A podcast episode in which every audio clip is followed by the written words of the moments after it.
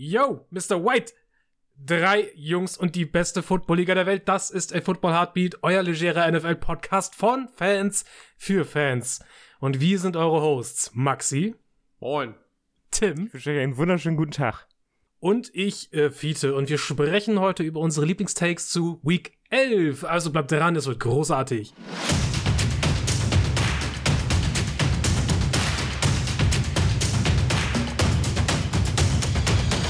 Breaking Bad. Ja. Gute Serie. Ja, Breaking Bad.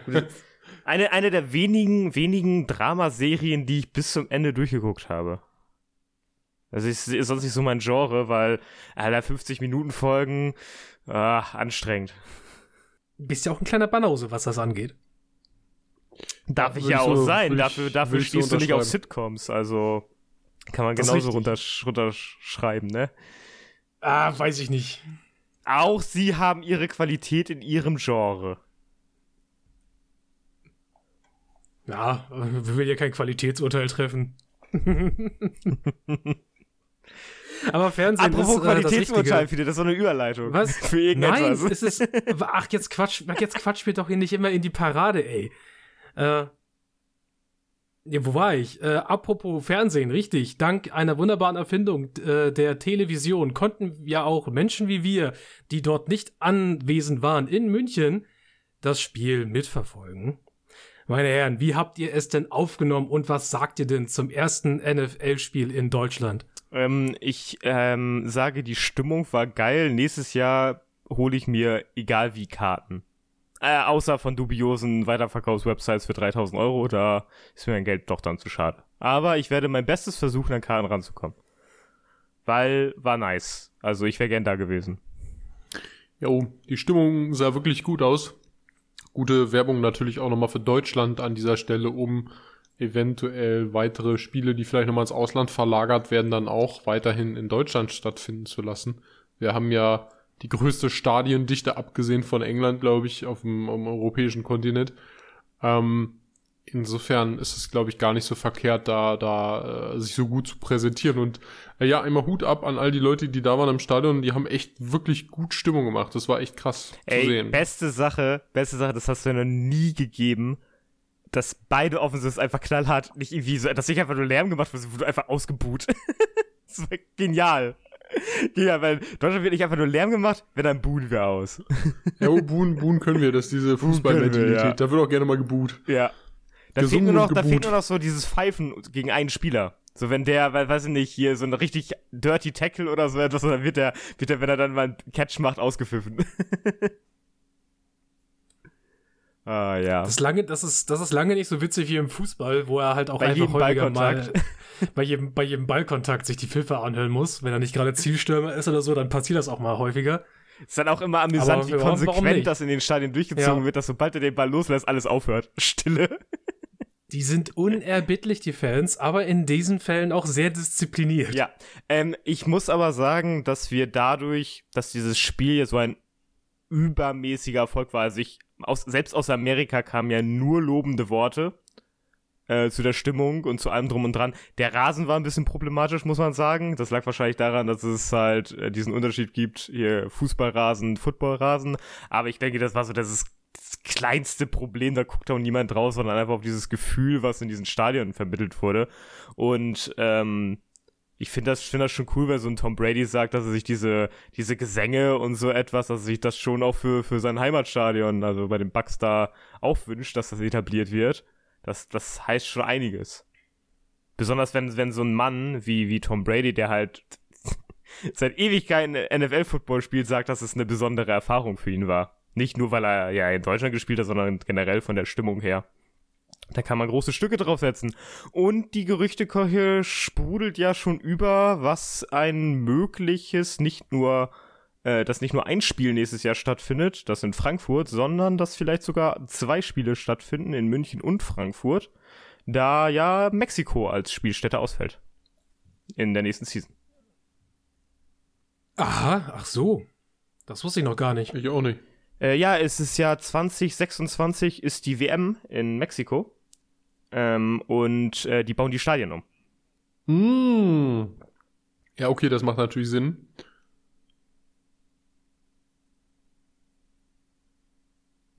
Ja, Ähm, Max, es, es gab ja, was es gab ja, hinzufügen? es, gab ja, es gibt sogar schon Gerüchte, welche Teams es sein sollen. Also es geht, es ist, sprudelt richtig gut. Es war so, ein- wurde so ein, äh, war so eine Werbeanzeige zu sehen, dass die Chiefs nächstes Jahr kommen sollen. Und äh, es, also es gerüchtet, das ist auch ein schönes Wort, es gerüchtet, ähm, dass ähm, ein Chiefs-Spiel und ein Patriots-Spiel nach Deutschland kommen soll. Ein Chiefs-Spiel und ein Patriots-Spiel. Ja. Ja gut, die mit den, mit den vermeintlich größten Fanbases wahrscheinlich. Ja, es sind ja auch die, sind ja auch die. Deutschland-Teams, ne? Chiefs, äh, Bucks, Panthers, Patriots. Sind ja die vier Teams. Spannend. Jo, lassen wir das mal hinter uns. Wir nehmen die gute Erfahrung mit. Wir lassen die gute Erfahrung bei den Amerikanern sitzen. Schön, dass sie sich wirklich so darüber freuen, über das Ganze. Ja, Und besonders, wir schauen da kamen auf- ja so Sachen wie, ich muss mal kurz, äh, Super Bowl in Deutschland und so etwas. Also die waren ja tierisch begeistert. wir, also ja, wir, wir müssen die. Ja, da kann man ruhig mal ein bisschen die, die, die Füße auf den Boden lassen. Nein, kann man nicht viele. Wir müssen mal ein bisschen Hype hier. Hype hochhalten. Ja, oh, also für- den Super Bowl viele, viele, ich im muss, Ausland. ich muss meinen Hype-Train nachher noch ansprechen. ich ich stehe wieder drauf. Okay, ich ahne, ich ahne, was da kommt. Lass uns aber erstmal äh, den Hype Train angucken, der letzten Sonntag abgefahren ist, ähm, nämlich im äh, Orchard Park in Buffalo. Ja, da haben die Vikings gegen die Bills gespielt und wir haben wahrscheinlich das Spiel der Saison gesehen bisher. Würdet ihr mir dazu stimmen? Ja, das Spiel der Saison in den letzten fünf Minuten. Ja aber das Davor dann auch war mal es auch dazu, ein sehr guter Football, aber dann äh, die letzten fünf Minuten waren ja, waren ja der Wahnsinn. Und das, das hat mir wieder gezeigt, warum ich diesen Sport so liebe. Es ist, es ist, es ist so wenig Zeit auf der Uhr. Du denkst, das Spiel ist gleich vorbei. Hier passiert nicht mehr. Also, man denkt vermeintlich, hier wird nichts mehr passieren und dann passiert ein wilder Kram nach den anderen. Plus einer Ja. WhatsApp-Diskussion, wer der beste Receiver der NFL ist. In der WhatsApp-Gruppe.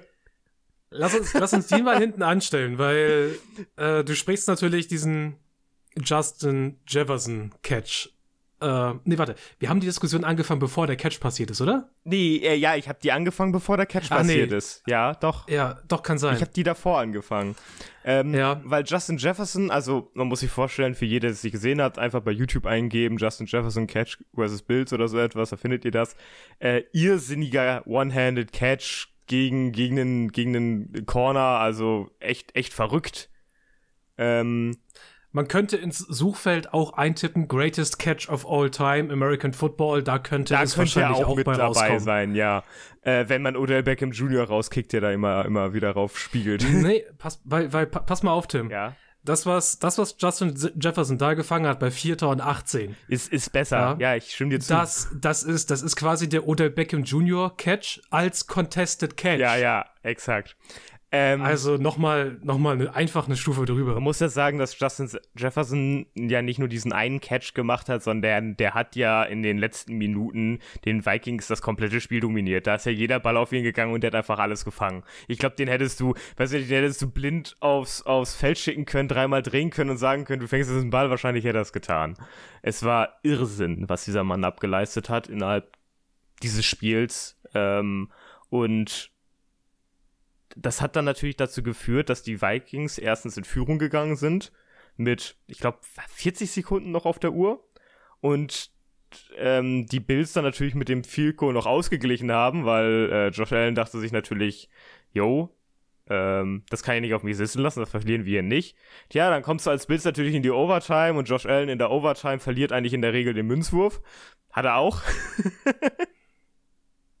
und ähm, dann haben es beide Teams erstmal nicht gebacken bekommen, einen Touchdown zu machen und die Vikings haben es dann durchs Field Goal entschieden. Nee, haben sie gar nicht. Die haben es ja gar nicht durchs Field Goal entschieden. Die, die Bills haben ja ein Field Goal gemacht und, und die, die äh, Vikings haben ja den, ich, ich bin ja voll verwirrt. Die haben ja den, die haben ja den, äh, die, die, haben ja den, den, den Ball in der Endzone äh, äh, recovered nach dem Fumble. Ich bin ja komplett verwirrt, Leute. Warum sagt ihr nichts? Du bist, du bist immer noch, weil das ist in der regulären Spielzeit Das ist in passiert. der regulären Spiel Stimmt, das ist in der regulären Spielzeit passiert. Ich bin komplett verwirrt. Warum sagt ihr denn nichts? Weißt du, äh, ich, warte, ich als Entschuldigung, Aber es ist guck- 21 Uhr. Ich hatte heute einen sehr langen Tag. Ich weiß nicht, wo mein Manchmal, Kopf steht. So, jetzt, Du, jetzt manch, manchmal, mal. manchmal, manchmal guckt man einfach, äh, wo das dann so hinführt, ja? Ja, weißt du was? Nein, in der, in der Overtime hat das, hat das Field Goal von Greg Joseph ähm, für die Vikings das Spiel gewonnen. Ja, das stimmt. Meine Güte. Nein, es ist, äh, es ist so wild, weil auch Josh Allen wieder seinen Part dazu beigetragen hat. Also, wir müssen, so, so, so sehr wir ihn auch gerne aufs Podest stellen und sagen, wie gut er ist, wir müssen ihn jetzt auch einfach mal so ein bisschen mit dem Lineal auf die Finger hauen. Er macht in letzter Zeit einfach wieder ein paar zu viele Fehler. Ja, ich meine, das hatte er letztes Jahr auch, da gab es auch so einen so Stretch an Spielen, wo er einfach häufiger mal den Ball äh, dumm irgendwo hingeschmissen hat, wo er nicht hingehört. Und das macht er in den letzten Wochen auch immer wieder ganz gerne. Und das kostet die Buffalo Bills derzeit halt einfach Spiele. Äh, und Tim, möchtest du uns mal sagen, wie es zurzeit in der AFC East aussieht und warum das so problematisch ist für die Bills? Weil die AFC East einfach gerade die dominierende Division der Liga ist, wenn es nur darum geht, wie die Teams stehen. Weil wir haben jetzt das, ähm, den, den netten Fakt, dass sowohl Jets als auch Bills mit 6-3 da stehen, die Dolphins interessanterweise die Liga mit 7-3 anführen und die Patriots mit 5-4 da ganz knapp Die, hinterhängen. die, die, die, die Conference, möchtest du sagen. äh, die Con was? du sprichst die ganze Zeit von Liga, du möchtest wahrscheinlich von Conference, Von Conference sprechen. ja, ja, genau. Und der, der lustige Fakt führt dazu, dass zurzeit alle vier Teams äh, der AFC East, wenn die Playoffs jetzt wären, also wenn wir jetzt einmal einen Strich ziehen würden, zurzeit in den Playoffs spielen würden. Ach ja, also die Bills, von denen man eigentlich dachte, in den ersten Spielen vor allen Dingen, ähm, das wird eine sehr dominante Saison, auch in einer mit Jets und Dolphins erstarkten AFC East, dass sie das eigentlich locker gewinnen sollten. Und jetzt stehen sie halt an Position 3. Was halt echt schwierig ist mit einer Losing Streak von 2.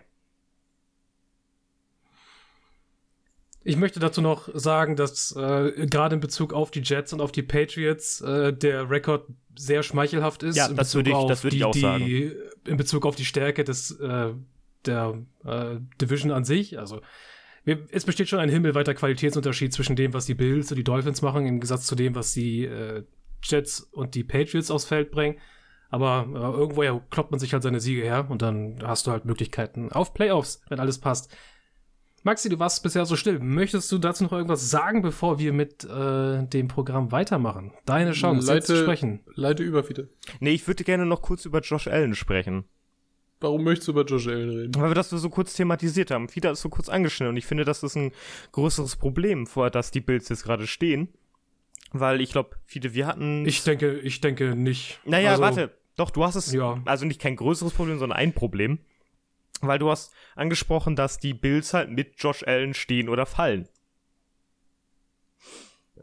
Das heißt, das wird noch Naja, spannend zu beobachten sein, ob er wieder mehr in seine Form reinfindet oder ob diese Fehler, die halt die Siege dann kosten, auch wenn es nur knapp ist, ähm, weitergeführt werden. Weil die, die Sache glaube- ist einfach, Ja.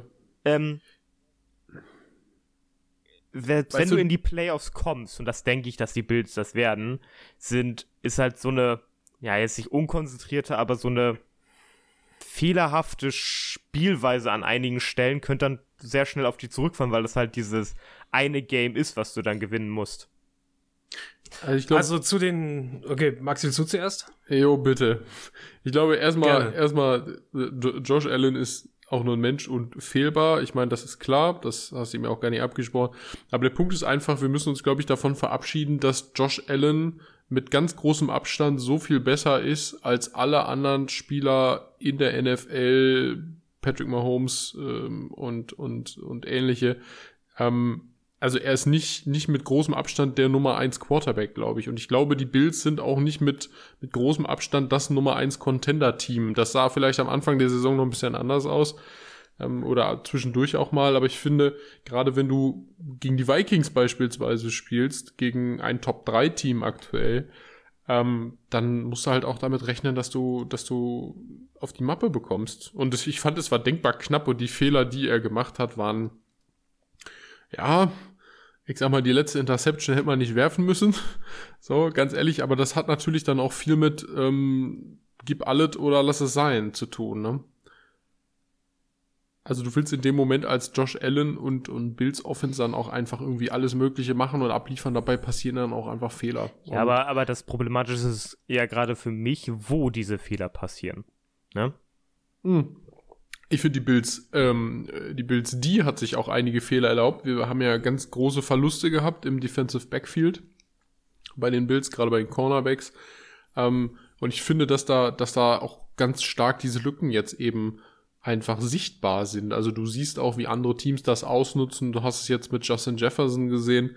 Ähm, den kannst du echt nicht eins zu eins gegen deinen dritten Cornerback spielen lassen. Das geht einfach nicht. Und das hast du, hast du dann eben auch, oder respektive haben die Bills dann auch zu spüren bekommen. Ich fand nicht, dass die Offensive der Bills in dem Moment eigentlich auch irgendwie das fehlerhafte Team war äh, oder, oder von extremen naja, Fehlern wenn du, wenn du die, wenn du wieder die Red Zone Interception wirfst, ne? Also ja, pass mal, halt lass, mich, lass, mich da, lass mich mal, lass mich da mal einschreiten. Also, äh, eine Sache eben noch zur, zur Bills Defense, weil ich finde, das ist der wichtige Punkt, den wir da abhaken müssen. Zu Beginn der Saison war der Pass Rush wesentlich besser, als er jetzt ist.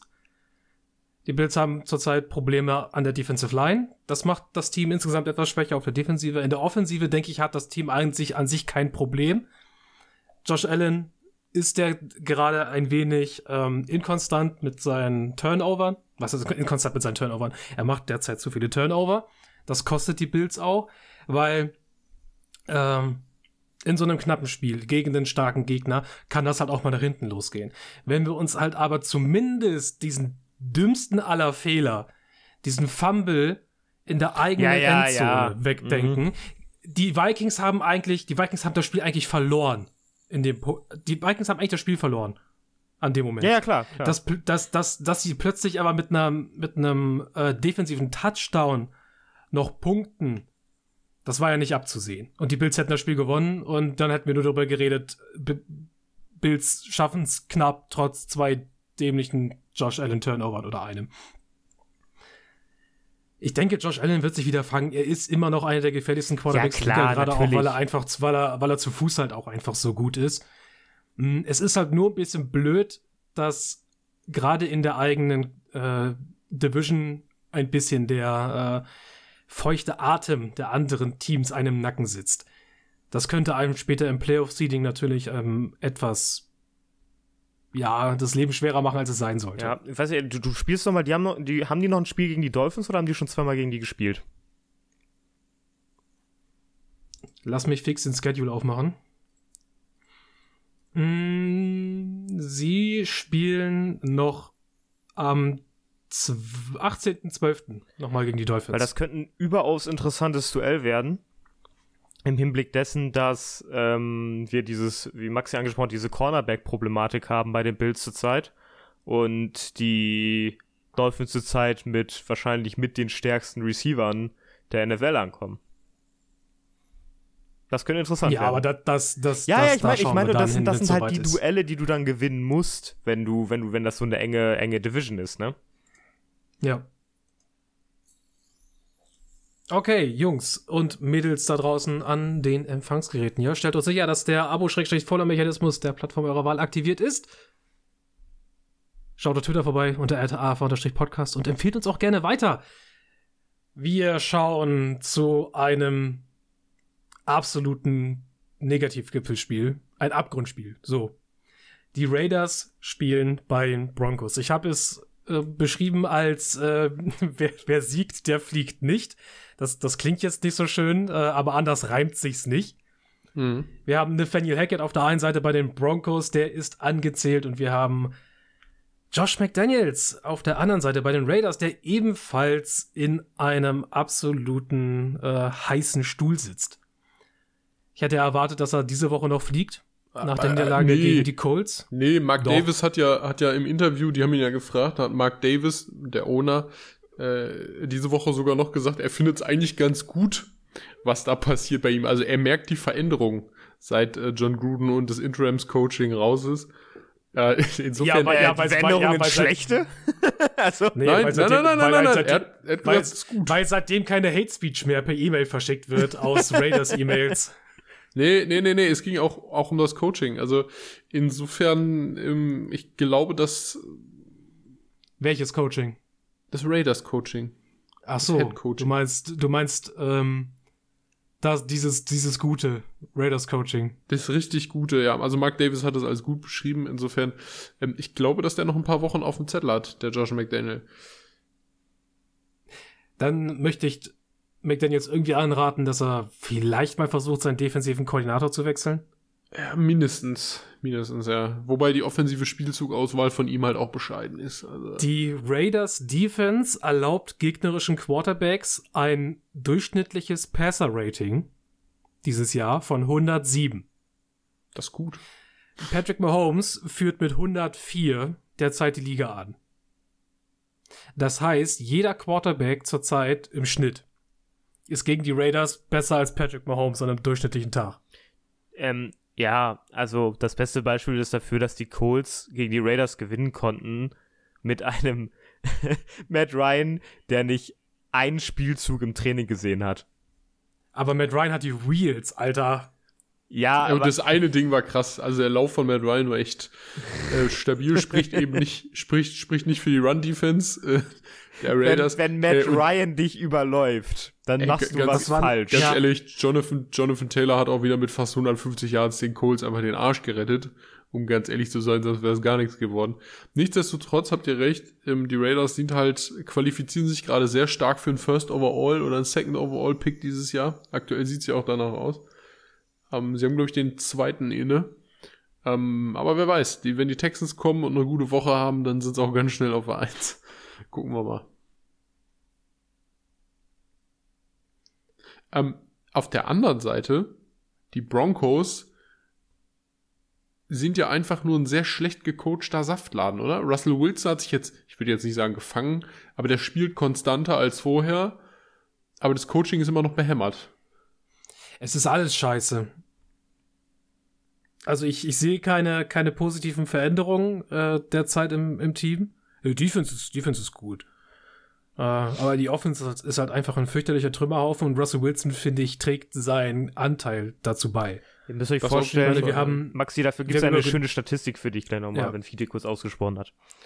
Ja, wir haben äh, schon häufig genug darüber gesprochen, dass äh, einfach einem Russell Wilson derzeit die defensiven Strukturen äh, die übergreifenden defensiven Strukturen der Liga nicht liegen, dass er als Quarterback, der sein ja, der sein Brot mit dem konstanten Quickplay ähm, verdienen muss, dass er das nicht hinkriegt.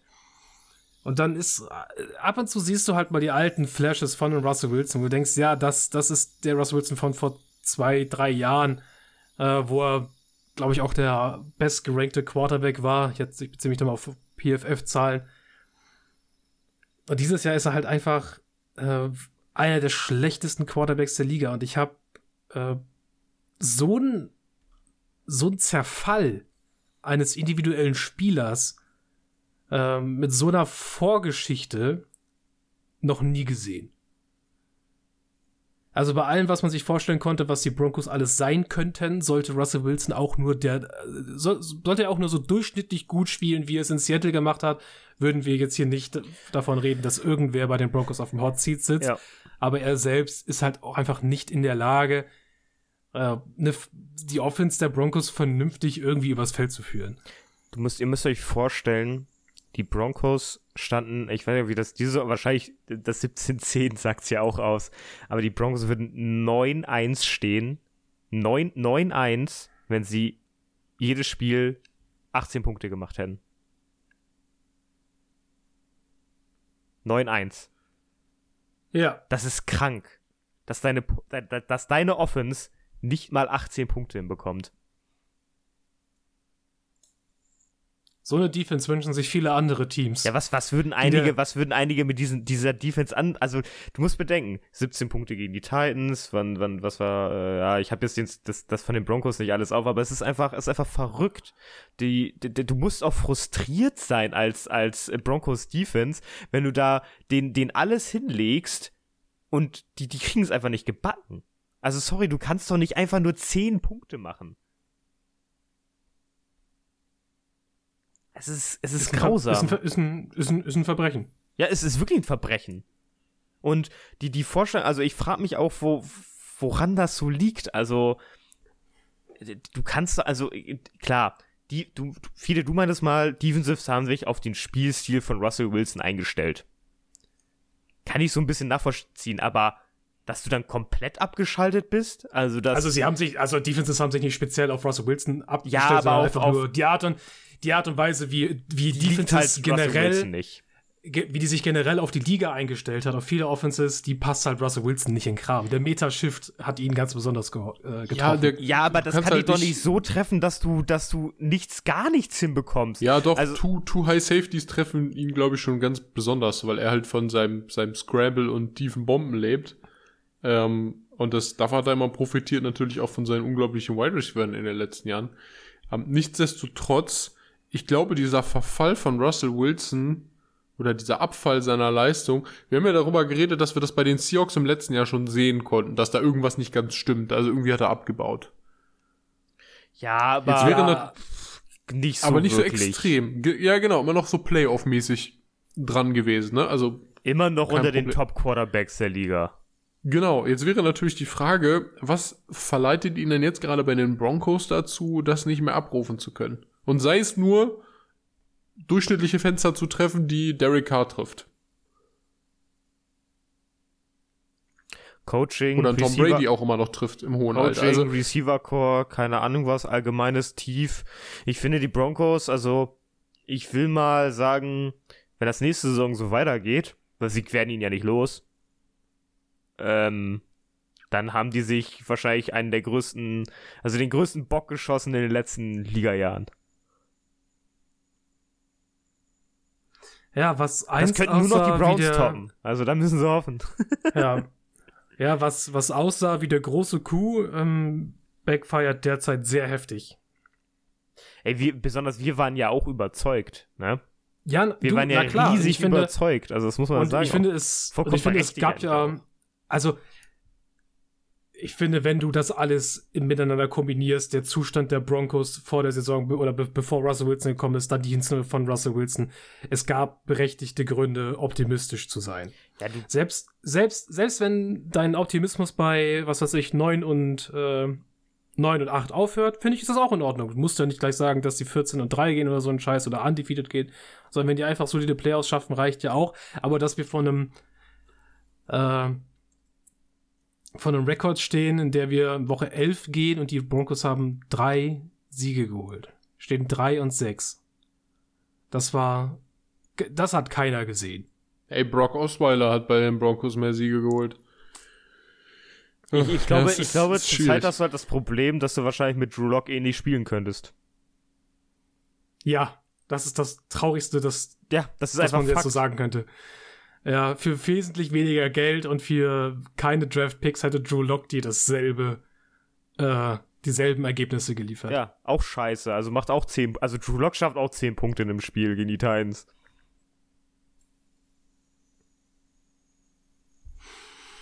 Das ist echt hart. Ich glaube, das, das ist ein hartes, ich glaube, das ist ein hartes Los, was da, was da gezogen wurde in Denver. Ja, ich ähm, gehe auf nächste Woche und sag, derjenige, der das Spiel da verliert, ja, dessen Head Coach macht einen, macht einen äh, Sinkflug. Broncos gegen Raiders, ja.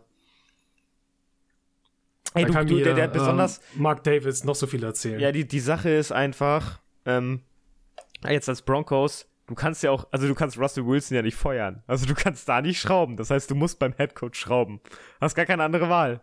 Also, ist einfach so. Ich meine, das, ich, das würde ich halt auch zuerst versuchen, auch wenn, wenn der dumme Vertrag noch nicht dabei wäre. Wisst ihr noch, wie ich am Anfang der Saison gesagt habe, oh, Russell Wilson jetzt schon so teuer zu bezahlen, halte da ich, hast du halte recht ich, mit. halte ich, halte ich mir sehr, sehr Da gewagt. haben wir dir aber auch zugestimmt. Da haben wir auch gesagt, Ja. da geben wir dir vollkommen recht mit, dass das gewagt ist.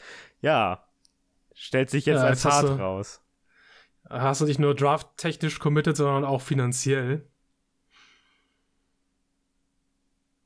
Ja, ich, wie gesagt, ich glaube, dass ähm, die, oh, das ist so schwierig. Die Den Denver Broncos kommen ja wenigstens mit einer sehr guten Pass-Defense. Kann Adams die aufhebeln? Kann Las Vegas 21 Punkte machen in dem Spiel? Ey, Vielleicht. Ist, ist, ist euch mal, ist euch mal, also wir, wir haben ja schon mal drüber geredet, aber ist es nicht interessant zu sehen, wie viele Teams auf die Dienste von Justin Fields im Draft verzichtet haben und sich in deren Fall, also Broncos, Patrick Sertain, der sicherlich ein toller Cornerback ist und auch ein großer wird, wenn das so weitergeht, gesichert haben. Ähm, da sind ja einige dabei. Es sind ja jetzt nicht nur Panthers und, und, und, und äh, Broncos gewesen, ja einige dabei gewesen, die gesagt haben, nee, komm, wir nehmen uns wen anders ähm, oder lassen das sein. Ist es nicht verrückt zu sehen, ähm, jetzt, dass sie damit vielleicht eine große Chance vertan haben? Also mein, ich meine, das, mein, ist, das mein ist immer so. größtes Problem damit ist, weil sie halt Quarterback nie die waren. Auch Ja, ja. damals schon. Mein- Sowohl mein- Panthers als auch Broncos. mein größtes Ja. Problem an dieser ganzen Sache ist, dass die Liga uns auf der Cornerback-Position auch zeigt, dass Potenzial auch in den späten Runden da ist. Das heißt, die Begründung, ich, wir brauchen jetzt unbedingt einen. Oh, Nein, nee. Ja, da, doch, doch, nicht, nicht, nicht auf der Weise, nee, Fiete. das, da, das, Top das Cornerback hinkt- kriegst das, du aber nicht also, in der letzten Runde. das, das hinkt gerade so ein bisschen, weil wir sehr, wir sind, das ist eine sehr spezifische Situation, in der JC Horn und Patrick Sertan zu geben waren. Äh, ja, aber, aber trotzdem als Zwar- Quarterback zwar bei Team, Quarterback sage ich Teams, jetzt. Bei nee, Quarterback nein. Teams. Ach nee, du sagst ja auch nicht Scheiß aus Source Gardner, weil ich kriege ja in Runde 6 auch noch einen Corner. Nee, nee, nee, das ist ja aber auch eine andere, das ist Ja. ja auch eine andere Grundlage. Die Jets sagen ja nicht, schei- äh, wir, wir nehmen den nicht, weil, weil wir, aber, aber für Quarter, der Vergleich zum Quarterback, die Position, sag ich. Nee, auch nicht. ähm, Weil du kriegst ja auch Quarterbacks in späteren Runden, die keine Erstrunden-Picks sind und heute Starter. Also gibt's diverse Beispiele. Aber das ist, Einer, das ist ja beim, beim Quarterback viel seltener. Nee, gar nicht. Wenn du Also den, bei- den Schnitt der Liga anguckst, ist es eben nicht der Fall. Die wenigsten, was heißt die wenigsten, aber viele von den Startern aktuell in der, NFL, in der NFL, auch von den höher bezahlten, sind keine First-Round-Picks. Und, und Derek Carr und, und äh, Russell Wilson spielen gerade gegeneinander, sind beide keine First-Round-Picks gewesen. Ähm, und wir brauchen nicht immer Tom Brady als Beispiel anführen. Das gilt für viele. Ja, aber- übrigens. aber- Kirk Cousins ist ja, auch aber, kein aber ich, kann, ich kann aber Patrick Mahomes als Beispiel bringen. Äh, Lama Jackson, Josh Allen, Herbert. Ja, exakt, Ah. da ist ganz viel erst. Ja, aber die Joe, Hälfte- Joe Burrow, Kenny, Kenny Pickett, Kyler Murray. Wir haben genug Erstrunden-Picks, die, da ähm, Jared Goff. Das ist. Das, das tut mir ein bisschen leid, dass ich Jared Goff anspreche. Carson Wentz hat auch eine Äh, erste Jared Runde. Goff. Matthew Stafford. Äh, Zach Wilson. Also, Tour. ja, nee, also Also das, genau, und, das, Ja. und das ist einfach, ich wollte einfach, ich will jetzt nicht sagen, dass diese Top Corners draften, ähm, dass das, dass das nicht wert ist. Nein, ich will einfach sagen, ich will dich da in der Hinsicht unterstützen, Maxi, dass die Entscheidung zu sagen, wir präferieren jetzt einen Top Corner über einen möglichen Quarterback, vielleicht die falsche Entscheidung ist. Also, das ist, das ist auch das, worüber wir reden müssen. Wir, Das, wir das müssen wollte nicht ich über, sagen. Wir, das wollte ich damit ausdrücken. über, dass du die, Ja, wir sollten da nicht über Hitrates von Late Round Corner sprechen, weil das dann. Ja, genau. Das, nee, das ich wollte einfach nur nichts. sagen, dass die Wahrscheinlichkeit auf der Position doch mal irgendwas zu landen höher ist, als wenn du einen späten Quarterback draftest. Das zeigt uns die letzten Jahre, Max. Ja klar, es gibt diese paar, wenn du jetzt einen Dak Prescott in Serie Runde 4 war oder so etwas, es gibt immer die paar, aber der große andere Teil der Late Round Corners zeigt einfach, hey Mann, da bist du begrenzt dabei, das sind in der Regel Backups und da, da landest du in der Regel keinen Treffer und ich will jetzt einfach sagen, dass die Panthers und Broncos da definitiv eine falsche Entscheidung getroffen haben. Also bei den Panthers, die ja nun außer dieser ersten Runde dann danach erstmal in den Runden nichts hatten, ja, okay, man denkt dann drüber nach, was man mit sowas macht, wenn man also so, so einen Lone-Pick hat und dann erstmal ab Runde, ich weiß nicht, vier durften sie dann, glaube ich, wieder, ne? Ähm, nichtsdestotrotz waren die Broncos Nee, in Runde, in Runde drei, drei oder vier. ähm, ich, war war das nicht vier? Draft- Haben sie nicht die zweite, und die zweite und die dritte abgeben müssen? War da nicht mal so Oh was? Gott. Haben wir uns nicht wieder irgendwie einen Drittrunden-Pick erschlichen und den dann für JC Henderson getradet? Ich glaube schon. Da war irgendetwas, also auf, ist ja auch auf alle Fälle egal. Aber das- ja, War der Punkt ist, war das, den war das Ansatz sehe der ich- Draft? Nee, das war der Draft. Das den, war der Draft. den, den äh, Ansatz sehe ich nämlich Jahr genauso, danach. Tim. Also da gebe ich dir schon recht. Der Punkt ist ja einfach zu sagen, als Denver Broncos, die im Vollbesitz ihrer Picks waren, wohlgemerkt an dieser Stelle, äh, wir scheißen jetzt einfach mal da drauf. Und auch die haben ja schon mit Einjahresverträgen beispielsweise für einen Kyle Fuller und so auf Cornerback gearbeitet, der bei den Bears dann abgegangen ist und für Ja, ein aber Jahr das ist ja genau, das ist ja aber auch genau dein Grund, warum du dann für einen Veteran gehst und nicht für einen Rookie. Genau, Das, eben, das, um, das, um das, Team, das Team sah gut genug aus für, genau, richtig. für eine Veteran-Lösung. Und dann zu sagen, okay, pass auf. Ja, oder du ähm, draftest in der zweiten und dritten Runde dann Corner. Dann nimmst du halt die sch etwas schlechtere Variante. Nee, ich etwas Nein, eine musst du, du musst ja nicht mal, nein, du selbst, kannst ja auch aber sagen, ey, selbst wenn du einen haben möchtest, einen Rookie, dann nimm ihn nicht dann. nein, dann sagst du, komm, dann Corner im nächsten Jahr. Ja, Wir haben das, auch bei den ja. Bengals gesehen, du kommst in, in, in Super Bowl, wenn du nur einen guten Cornerback hattest. Und die haben nur einen guten Cornerback dann gehabt. Und äh, ich weiß gar nicht, Ronald Darby oder wer war es da zu dem Zeitpunkt? Ich weiß es nicht. Aber es war okay. Da brauchen wir nicht, brauchen wir nicht, brauchen wir nicht drüber reden. Das war. Jadobi Awuzie? Nee, nein, ich meine jetzt bei den Broncos zu dem Eli Zeitpunkt, als sie Certain gehört. Nein, Ach so, Certain, so, als sie so, Certain ah, geholt okay, haben. Ja, ja. Shidobi Awuzie war der einzige gute Cornerback bei den Bengals im Super Bowl, ja. Aber der Punkt ist, ähm, bei den Broncos zu diesem Zeitpunkt existierte halt ein First Cornerback, das war okay. Ähm, und dann holst du dir halt irgendwie noch, ich weiß nicht, Desmond Trufant und holst du noch irgendwelche Leute rein und dann ist gut. Und die, die, die, die reichen dann auch mal erstmal für ein Jahr, wenn du eine große Rotation hast, das ist okay. Der Punkt ist aber, und außerdem hast du ja auch noch Top Free Ja, wenn du Safeties. da, der, also, der Eli Apple reicht. Mit Simmons. Also Eli Apple hat gereicht. Das ist ja, das beste Eli, Beispiel. Eli Apple reicht scheinbar, um die in, in, in Super Bowl zu bringen. Also insofern, ähm, da dann zu sagen, okay, wir, wir passen, äh, weil wir, also selbst wenn du Mac Jones genommen hättest oder so, also einfach zu sagen, okay, ich gehe jetzt nicht all in, aber ich hole mir einfach jetzt mal ohne Risiko, ich trade nicht ab oder so, aber ich kann Justin Fields, ich habe sogar noch die Wahl, ich kann sogar auch noch Justin Fields holen oder so, ähm, dem ja auch, der, der wirklich ja viel Potenzial auch vom Draft bescheinigt bekommen hat. So ist es ja gar nicht. Ähm, Ja, besonders, besonders, was hast du jetzt mit Patrick Sertain? Ich, Du hast ich, ihn jetzt- ich, ist ich, ver- stopp, stopp, stopp, stopp. Ja. Ich muss ja mal eingreifen als, als Moderator. Ich verstehe nur mal, also ich weiß nicht, wo wir hier hinwollen und ich bin nicht dafür, dass wir jetzt die Broncos Draft-Historie wieder aufgreifen. Nein, jetzt will ich nämlich den Boden schlagen. Pass auf, weil Ja, dann schlag ihn endlich. ich schlag, ich schlag, ich, Ich finde das schlag Thema nur super interessant, weil das, weil das Weil so Ja, aber es, wieder es, ist- führt uns, es führt uns an überhaupt Ja, nirgendwo hin. doch, und zwar jetzt kommt der Bogen. Die Broncos waren von Anfang an darauf hinaus, sich für irgendeinen, ob es ein Aaron Rodgers ist, von, für einen Wills ist oder sonst was, sich einfach nur einen scheiß Veteran Quarterback reinzuholen, wie damals mit Peyton Manning, weil es einmal geklappt hat.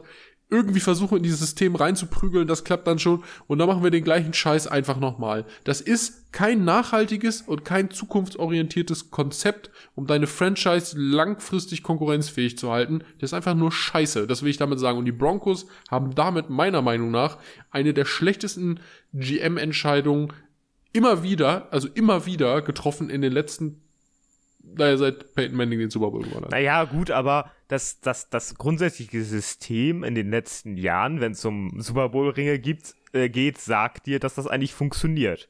Äh, Nein, die Matthew- haben Matthew- einen gewonnen. Warte, warte, warte, nein, nein, nein, nein. Wir haben den Manning, Peyton was meinst Manning, wir haben den Matthew Stafford, wir haben den Tom Brady. Alles Veteran Quarterbacks, die von Ready-Teams geholt wurden und dann den Super Bowl-Ring geholt haben. Ich finde das Vorgehen der Broncos völlig verständlich. Ja. In den letzten zwei Jahren. Es, es backfeiert jetzt halt nur sehr hart. Also wir, wir, Hätte wir greifen das Russell Ganze Wilson jetzt an. durchgestartet, wäre das super funktioniert. Richtig, wir, Ja. wir greifen es jetzt an, weil es halt massiv backfeiert. Ja. Aber an sich finde ich die, den Entscheidungsprozess dahinter schon völlig in Ordnung. Also, also ich glaube, Also es ein, ein backfired. Rookie, also langfristig, du konntest mit, gerade mit Justin Fields, äh, die Broncos könnten mit Justin Fields nichts anfangen, weil das war ja damals schon ein Projekt für die Liga, das funktionieren kann. Die Zeit hatten die Broncos nicht. Die Broncos mussten zusehen, dass sie eine Veteran-Lösung finden und dann das Super Bowl-Fenster damit aufstoßen. Ich glaube, bei den sein, Broncos dass ist das Problematische, dass die im Gegensatz zu den anderen, klar, Stafford hat dann auch einen großen Vertrag bekommen, aber Stafford hat den erst ein Jahr später bekommen, ne? Also die Broncos haben sich das jetzt halt ein bisschen zugebaut wegen diesem teuren Vertrag. Das ist das, das ist der Fehler, das ist der große Fehler, den sie gemacht haben. Nicht der große Fehler, sie haben ähm, Russell Wilson geholt, sondern der große Fehler, ihm direkt diesen massigen Vertrag zu geben und ihn an sich zu binden für die nächsten, weiß ich nicht, 100 Jahre gefühlt. Aber eine andere Frage. Was wäre passiert, wenn Russell Wilson ein Jahr gespielt hätte ohne neuen Vertrag und dann nicht gut gespielt hätte? Oder hätte es trotzdem diesen massigen Value für ihn ausgegeben? Hättest du ihn dann rausgeschmissen? Dann hättest du ihm, damit diesen, dann hättest du ihm nicht so einen teuren Vertrag geben müssen. Ja, dann hätte er gesagt, dann spiele ich nicht. Das glaube ich nicht. Also, ja, also wenn er, wenn er halt eine, eine drei, weiß ich nicht, drei 14 Saison spielt, dann, dann äh, kann er den nicht erpressen. Korrekt. Dann sagt er, dann will er weg. Also manchmal, manchmal musst du, in solchen Fällen musst du dann aber auch als Franchise einfach mal den sauren Apfel beißen. Ja, dann sagt er, sagen, wir haben jetzt zwei halt, Picks ja, ausgegeben, zwei First-Round-Picks und ist jetzt scheiße da, gelaufen. da haben, da haben wir es jetzt verkackt, aber dann einfach nochmal Double Down zu gehen und selbst nach einer beschissenen Saison Russell Wilson nochmal einen teuren Vertrag zu geben, wäre halt super bescheuert.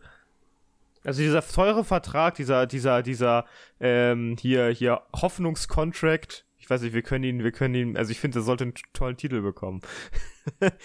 ähm, der, der, da ist das große Problem. Weil die, die, die äh, Bucks haben Brady keinen großen Vertrag gegeben, die Rams haben Stafford keinen großen Vertrag gegeben. Ich glaube, Peyton Manning hat auch nicht sowas Großes bekommen, da bin ich mir jetzt gar nicht sicher. Aber äh, das war so dieses größte Problem, dass du den direkt draus geballert hast. Und jetzt stehst du halt da.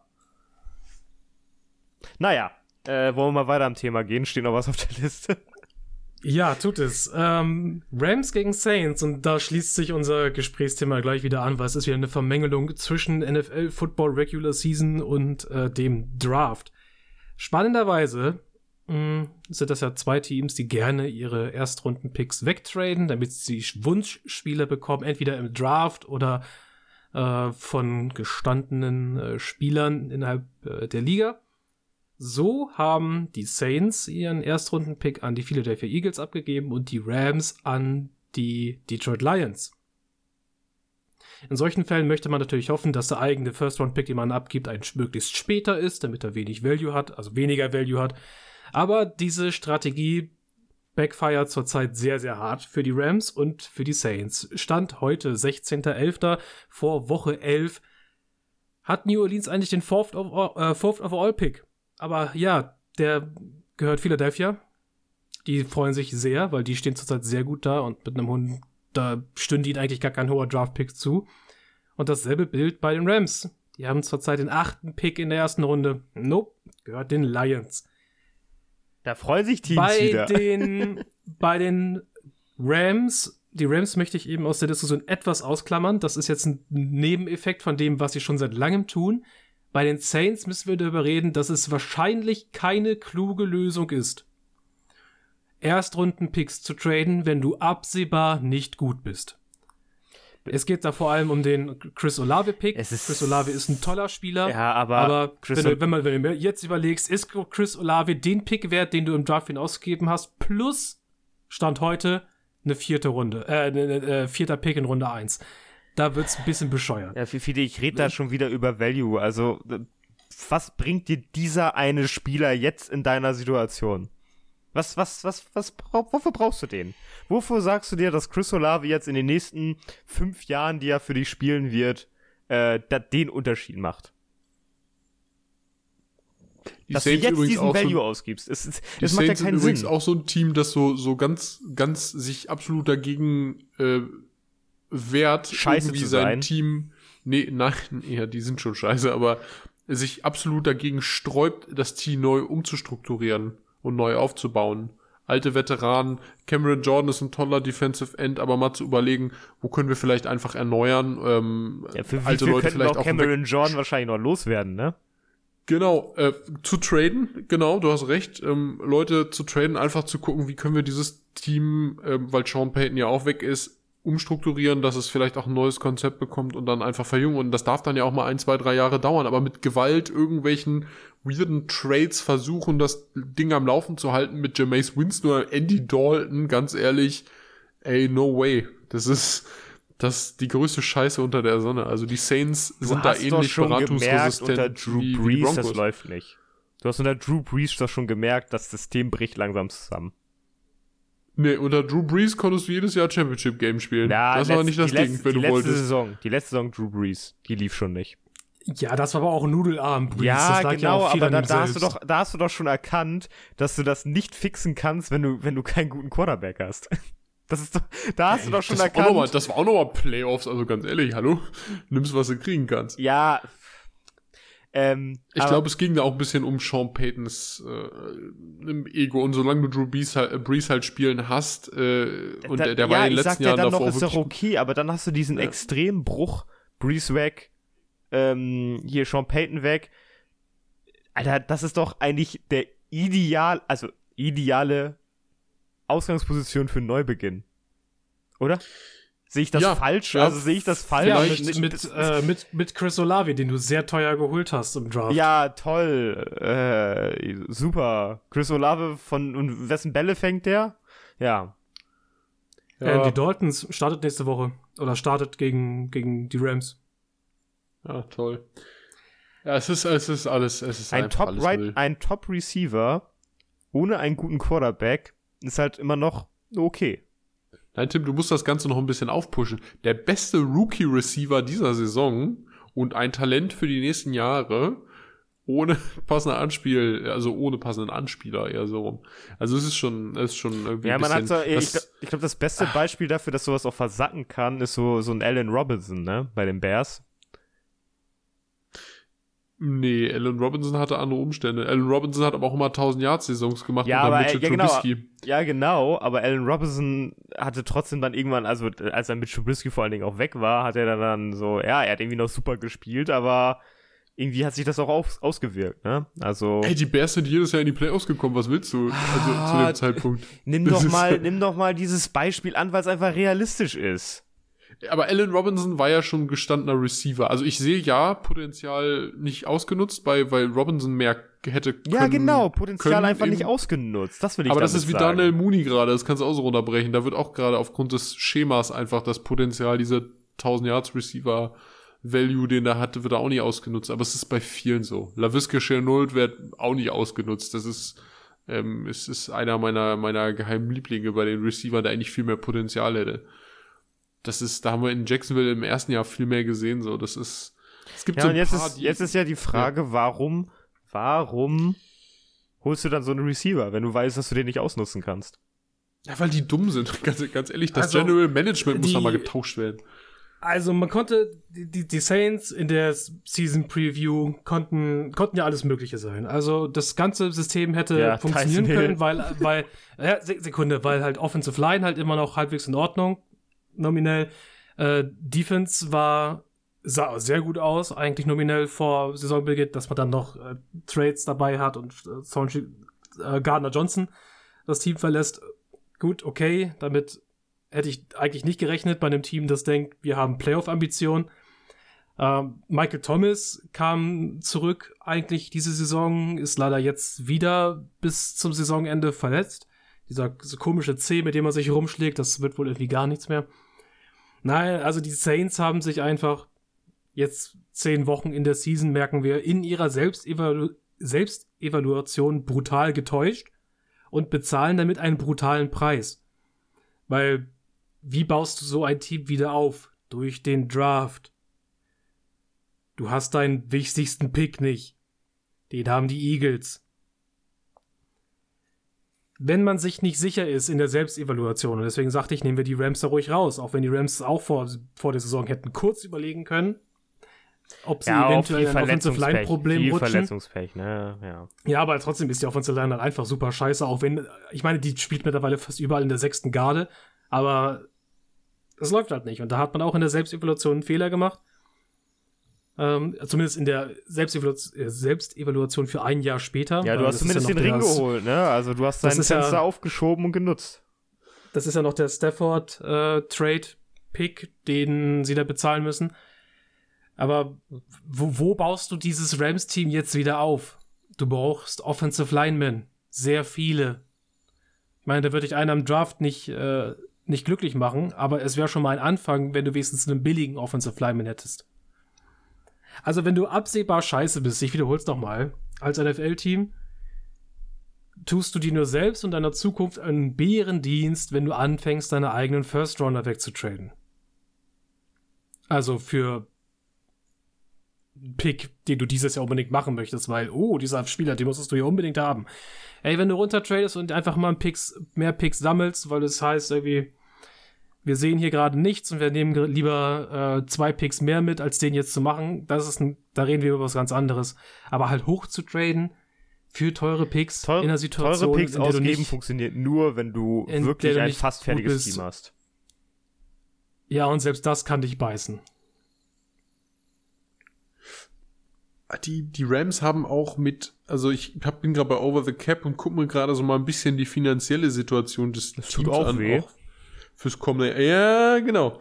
Ähm, ich bin mir nicht so ganz sicher. Also äh, klar, Aaron Donald willst du halten. Wenn der Junge spielen kann und gesund ist, willst du diesen Typen behalten in deinem Team. Also Gar bei Aaron Frage. Donald geht es geht's eigentlich nur um die Frage, ob er selbst aufhören möchte. Also, also da geht's da geht's gar nicht ums Team. Wenn er aufhört, hört er einfach auf. Richtig. Aber ohne Witz, dann bezahlst du dem auch, was der haben will. Gar keine Frage. Jalen Ramsey, wenn er fit ist und spielt, ähnliches. Gar kein, gar kein Ding, so. Und auch Cooper Cup mit seiner bisherigen Form sagst du auch, komm, nimm First Wide Receiver Money der Liga, gar kein Ding. Das, Spiel. das sind ja auch die Säulen dieses Teams, die du gerade aufgelistet hast. Äh. Cup, Ramsey, Wagner, ähm, Donald, die sind auch alle gut. Richtig. Jetzt Alles haben wir um aber, sich herum ist furchtbar schlecht. ja, jetzt haben wir nämlich unglaublich viele teure Verträge auch in den letzten Jahren einfach für, ich sage jetzt mal höchstens mittelmäßige Leute ausgegeben bei den Rams. Also da sind einige dabei, die das Geld, was sie da eben kassieren, nicht unbedingt wert sind. Ein Beispiel. Leonard Floyd. Man kennt ihn noch. Der hat mal jedes Jahr einen schönen Cap-Hit von 8 Millionen Dollar. Boah. Mindestens. Ja. So. Das, das sind halt, das sind halt einfach, einfach Dinger, da muss man halt wirklich mal überlegen. Ähm, Ashawn Robinson, auch so ein Beispiel. Guter Mann, du brauchst ihn, Defensive Lineman, ähm, der macht seinen Job, aber der Mann ist auch kein Pro Bowler und du zahlst ihm halt trotzdem im Jahr neuneinhalb Mios. So, klar kriegt ein ordentlicher Defensive Lineman auch mal 10 Millionen Dollar, wenn er dann Pro Bowl Niveau spielt. Gar kein Ding. ne? Aber, aber das tut er halt nicht und neben, neben Aaron Donald gehst du halt auch, ich sag mal, ein bisschen unter. Aber trotzdem, das sind halt einfach Captain Numbers, die kannst du auch einfach nicht rechtfertigen und es versaut dir deinen Schnitt für einen Allen Robinson. Dieser Allen Robinson-Vertrag, gut, jetzt hat Robinson nicht eingeschlagen, gar keine Frage. Es ist aber die Frage natürlich zu stellen, wären andere Leute günstiger geworden. Und die Rams, Fiete hat es eben gesagt, die haben nicht die Möglichkeit nachzudraften, also müssen sie gucken, können wir vielleicht in der Free Agency irgendwie angreifen? Also gibt es irgendjemand, der Interesse hat, weil er wie Beckham in der letzten Saison beispielsweise nochmal äh, Oh, über den möchte ich gleich noch mal kurz reden. Genau. Äh, Ähm, kleine, kleiner, kleine Addition zu dem, was du gerade sagst, Ja. Maxi. Die, die Rams haben die Möglichkeit, im Draft nachzulegen, weil sie haben ja immer noch ihre mittleren und späteren Picks. Die, die picken ja gut genug. Aber da wieder zu dem, was Tim vorhin meinte, äh, die Chance, da zu hitten, ist geringer und die Rams haben lange davon profitiert, dass sie in den mittleren Runden relativ viel getroffen haben. Wenn das ausbleibt, bricht dieses Team in der Tiefe einfach auseinander. In der, in den, nicht mal in der Tiefe, in der ganz normalen Breite, in den Startern. Weil da plötzlich Leute für dich starten müssen, die es halt nicht können. Ey, ganz ehrlich, in der Tiefe Und wenn du sind die Rams schon hättest- weggebrochen. Die haben keine Ja, Rotationsleute allein. Ja. Aber sie brechen ja ähm, in der Instanz davor schon weg. Ja, jetzt. Aber die hatten vorher zu Saisonbeginn, wir haben uns darüber unterhalten und haben noch gedacht, oh Gott, was ist das? Weil die keine äh, Guards beispielsweise in der Rotation als Backups haben. Das ist totaler Scheiß gewesen. Das war von Anfang an, da hätte nur einer ausfallen müssen, selbst wenn die Starter okay gespielt hätten. Einer hätte ausfallen müssen, Arschlecken. Und jetzt hast du das Problem, die Starter spielen, du sagst es, die Starter spielen nicht mal geil, du musst also auch da wieder nachbessern. Das System Rams ist, glaube ich, jetzt wirklich kurz davor, vor der Wand zu fahren. Da ist kein, das, das Super Bowl-Fenster ist closed. Und zwar jetzt in diesem Moment. Entweder schaffst du es irgendwie, deinen Arsch wieder über die Latte zu kriegen in der kommenden Saison. Ähm, aber ansonsten war es das auch erstmal für Jahre. Denn du kannst gar nicht so viele neue Linemen rankriegen, wie du brauchst. Kannst ja nicht bezahlen. Und nächstes Jahr, ja, vor allem auch bezahlen. Nächstes Jahr steht Jalen Ramsey an. Der will Geld. Verständlicherweise als bester Cornerback der Liga. Der will Geld und zwar richtig Geld. Also, Als, als Rams glaube ich nicht, dass sie ihn halten. Ich, ganz ehrlich, ich würde Jalen Ramsey auch verkaufen, wenn die Dass, sie- irgendwer dass, zwei sie ihn nicht, dass sie ihn nicht halten können oder dass sie ihn nicht halten wollen? halten können. Können Schrägstrich wollen. Also toll, ich, toll. Da, danke für diese aufschlussreiche Antwort. Also ich würde, ich würde Also sagen, ich würde sagen, er kostet können ihnen zu viel, sie wollen es eigentlich, er kostet ihnen zu viel und deswegen, deswegen äh, wollen sie es doch nicht. ey, können, können kannst du immer, aber dann musst du halt immer mit Troy Hill irgendwie spielen, also als Opposite oder so. Also du musst halt gucken, ähm, ist dir das das wert, dafür dann irgendwie in deinen anderen Positionen gewaltig runterzuschrauben? Und das sehen wir auch, wenn, wenn Einzelleute, die nicht nur Quarterback sind, sondern alle, also klar sind das deine Säulen, aber so viel Geld bekommen, dass du an allen anderen Positionen, beispielsweise in der O-Line, ganz schön abspecken musst. Die O-Line hat, nimmt relativ wenig Geld im, im Cap ein. Das ist, Er ist ja auch scheiße, das bin- also. ja, weil sie auch wenig Leute haben. Sie haben ja keine in der Rotation. Das ist der Witz. Ja, aber ähm, Ja? um nochmal dieses, dieses gesamte Kapitel abzuschließen, ich glaube, wir können festhalten, dass äh, wir nochmal betonen können, dass was Fiete jetzt schon mehrmals gesagt hast, hey Mann, wenn du weißt, das wird jetzt, also das Fenster ist einfach nicht schon quasi, weiß ich nicht, eigentlich, eigentlich muss ich nur noch so den, den letzten Rest aufschubsen, damit das Fenster zum Super Bowl sehr, sehr weit auf ist, ähm, dann behalt deine Erstrunden-Picks oder, wenn du schlau bist, mach sogar mehr indem du einige Veterans wegtradest und versuchst, das Team zu verjüngen, neu aufzustellen und losgehst, weil dieses ähm, künstlich versuchen, durch, durch so einen Topspieler wieder dieses Gefühl hochzuholen, dass du, dass du da oben bist, das funktioniert nicht. Ich weiß auch nicht, was die Saints davor hatten mit, mit diesem, mit diesem äh, Chris Olave-Pick. Ich verstehe nicht, ich glaube auch nicht, dass der in den nächsten, in, in seinem, seinen Rookie-Jahren irgendetwas großartig bewegen wird. Also der wird gut spielen. Das ist jetzt nichts gegen Chris Olave, ist ein toller Typ, aber der wird halt für die Saints, also das wird einfach nicht klappen, weil der, der Rest darum herum äh, so marode ist, dass, dass selbst dieser eine haltbare Balken im Team äh, das, nicht, das nicht rübertragen wird. Ja, also, was willst du damit anfangen? Und dann denke ich lieber, also die Eagles sind gerade das beste Beispiel. Die Eagles, wie die mit ihren Picks haushalten, ist einfach, einfach geil. Und jetzt hast du nächste Saison in einem du hast eine Saison in einem jetzt schon Top-Team äh, einfach den, den Pick äh, an vierter Position. Vielleicht wird er sogar noch besser. Mal gucken, was die Saints noch gebacken bekommen. Aber das Geile ist, du kannst ja, ich habe ja schon darüber geredet, du kannst den Kram jetzt ja als Eagles sagen, hey Mann, Picker Nummer 4, wir haben so viele Quarterback-needy Teams, bitteschön, was gebt ihr uns dafür? Wir brauchen ihn nicht so früh. Wenn, wenn Howie Roseman schlau Howie ist, Roseman, der, der jetzt, tradet den weg. Die, die nehmen nicht der, so früh ja, etwas. Nimmt der, der nimmt, der nimmt nochmal zwei zwei und ein zweite oder dritte. ja. Und dann tauscht er wieder mit einem Team, das nichts auf der Kette kriegt in den nächsten zwei Jahren, weil Rookie Quarterback ja. und kriegt wieder irgendeinen hohen Pick, den er wieder anderweitig verwenden kann. Der Mann ist ein Genie. Ja, dann tausch, tauschst du vielleicht, warte, welches Team steht gerade relativ okay und muss nach oben? Das, du, das machen wir alles noch. Ja. Das kommt noch. Das machen wir alles noch. Ja. Gruselig, ja. ey. Wir schauen auf unser äh, Top-Spiel der Woche vielleicht. Ich wollte es mit aufnehmen, weil es ein NFC-Top-Spiel ist und das findet statt zwischen selten. den Dallas Cowboys, zwischen den Dallas Cowboys und den Minnesota Vikings. Ui. Die Cowboys gerade frisch verloren, äh, Overtime-Loss gegen die Packers. Gegen die Packers Sehr tragisch. sie irgendwie nicht, ne? Nee, das äh, Aaron Rodgers hat die Nummer äh, von den Boys. Der OD. Muss an diesem muss an dieser kurzen Schnauzer-Cowboy-Phase liegen.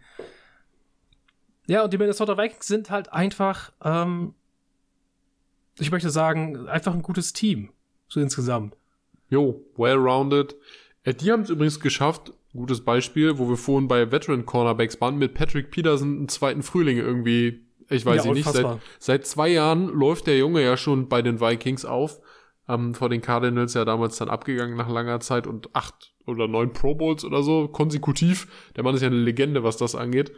Ähm, der, der macht da sein mit, der ist 32 und ist ja auch ein sehr physischer Corner, 1,85 groß und über 90 Kilo. Ähm, der ist nicht größer? Nee. Patrick Peterson ist 1,5. Der wirkt aber relativ groß, habe ich immer das Gefühl. Also Receiver sehen neben dem nicht besonders groß aus. Ähm, aber der ist eine, also der spielt wieder wie ein absoluter Nummer 2 Cornerback. Es ist unglaublich. Das ist also wirklich schwerst an, also Nummer, also ne, Cornerback Nummer 2 plus. Also der hat echt der holt nochmal alles raus. Es ist großartig. Also mit Veteran ordentlich Punkte gemacht. Und du siehst auch, dass dieses Team wunderbar ausbalanciert ist.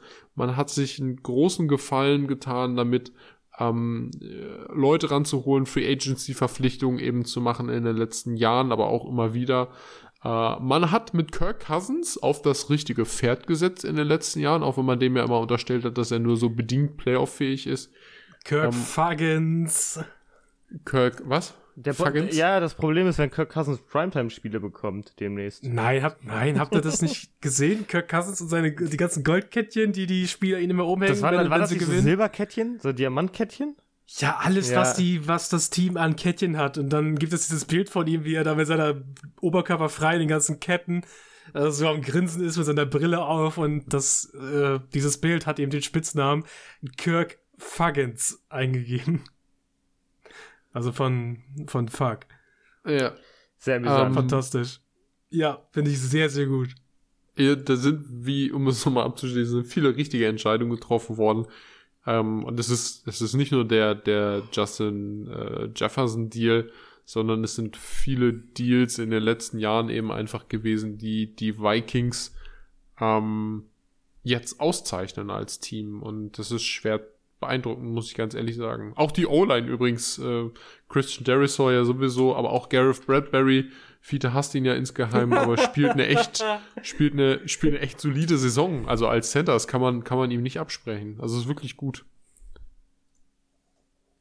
Aber das hilft Kirk Cousins natürlich unheimlich weiter, wenn seine Offensive Line gut ist. Ja. Äh, damit er nicht unter Pressure performen muss, was halt nicht sein ähm, Steckenpferd ist. Aber ja, was wir, wir haben ja schon über die Vikings gesprochen, dass die Vikings äh, mit dem Bild zumindest mitgehalten haben, danach glücklich gewonnen haben. Äh, das ist gut genug, dass sie einen der besten Receiver der Liga haben in Justin Jefferson, dass sie eine solide Defense mitbringen. Ähm, das ist äh, spannend zu sehen. Jetzt, wo die Eagles auch verloren haben, haben auch die Vikings eine Möglichkeit, äh, sich natürlich den Nummer 1 Seed noch zu holen in der äh, Conference. Aber die Cowboys könnten dem im Wege stehen. Und die Cowboys sind ein bisschen wie die Minnesota Vikings, denke ich, auch ein Team, das einfach äh, sehr well-rounded ist. Ja. An absolut. allen möglichen Stellen. Ich bin aber gerade sehr schockiert, muss ich fast sagen, dass die Cowboys bei den Vikings mit 1,5 Punkten favorisiert sind.